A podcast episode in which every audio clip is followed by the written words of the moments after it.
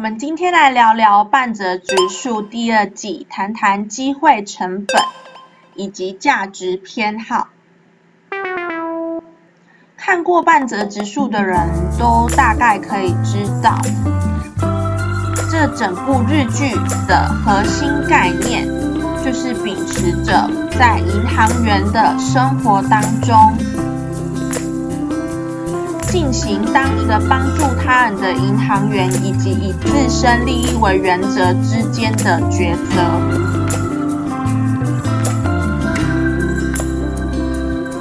而主角半泽直树贯穿整部剧的核心概念，便是以助人完成自己梦想，以提供资金协助营运公司作为主要的考量。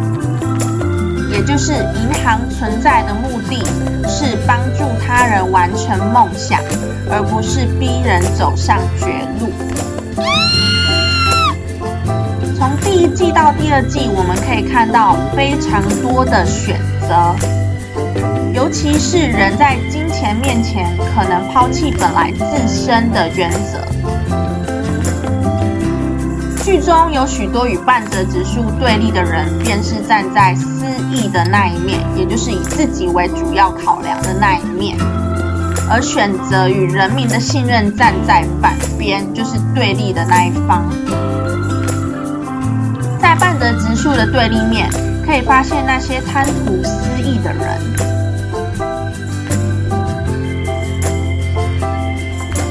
产生了许多利益熏心、违背本意的状况。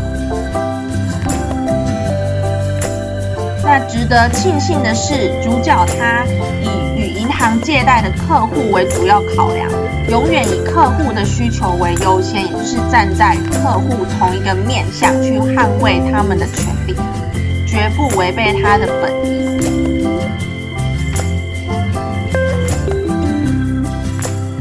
如果有人以客户的需求作为自身利益的跳板，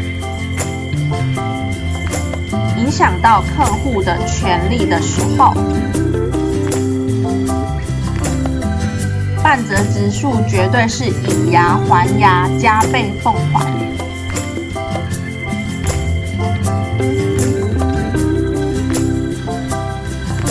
やられたらやり返す。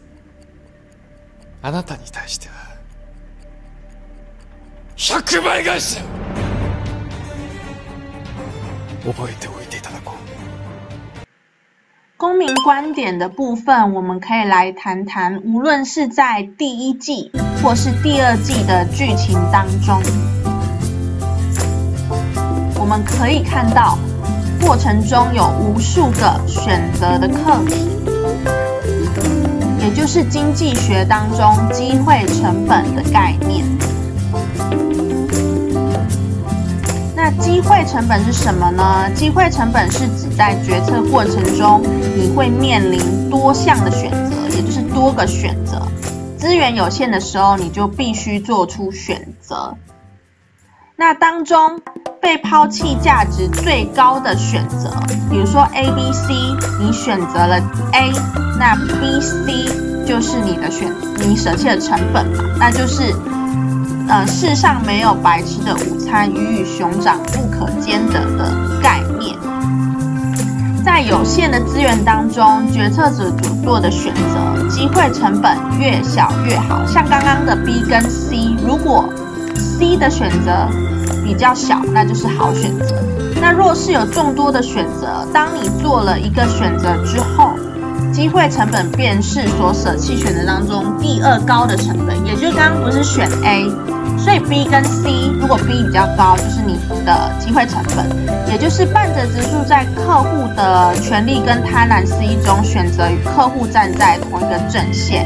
即便因为与银行对抗而会被贬值或是调换工作，那他内心对于价值的衡量跟客户站在同一个面向，就是牺牲比较小的选择，就是对半泽指数来说，跟客户站在同一面是比较好的选择。那如同上述，机会成本越小越好。也就是说，越小的机会成本代表最佳的选择。那每个人有每个人的偏好跟主观价值的衡量。半泽直树好看的地方在于，他内心对于价值的衡量始终没有改变，也就是他是永远站在客户的角度去做他的工作。